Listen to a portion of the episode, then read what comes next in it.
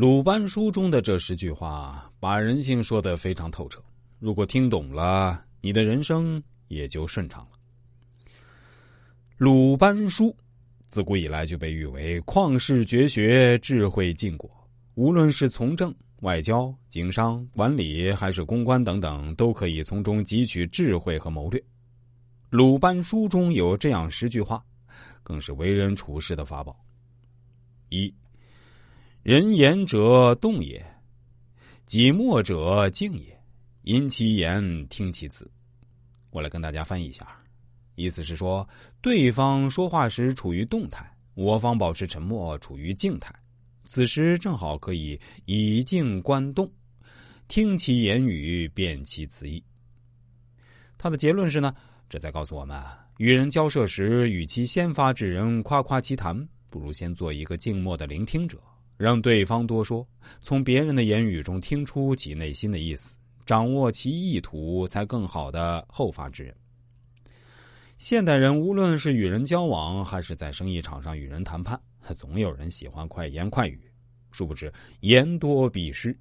所谓知己知彼，百战百胜。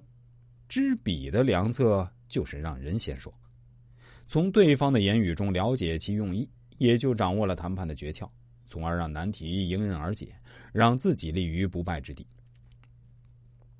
第二，欲高反下，欲取反予。我也来跟大家解释一下：一个人想要往上走，就要先懂得卑下；想要获得，就要先付出。结论是。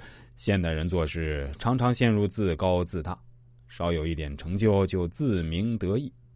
老祖宗早就告诉我们了：欲让其亡，先让其狂。懂得收敛锋芒、谦虚谨慎的人，才能走得长远。正如爬山，越是振臂高呼、手舞足蹈，劲头越是消磨的迅速。常常是爬到半山腰就爬不动了。